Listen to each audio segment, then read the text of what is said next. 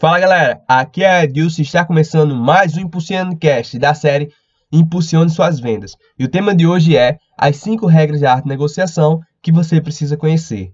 Parte 2. Análise do campo de forças. Poder, tempo e informação. Calma, não estamos falando de uma tecnologia futurista de defesa. O campo de forças é composto por três esferas: tempo, informação e poder. Na verdade, quem detiver mais informações e puder lidar melhor com o tempo será a parte mais poderosa da negociação.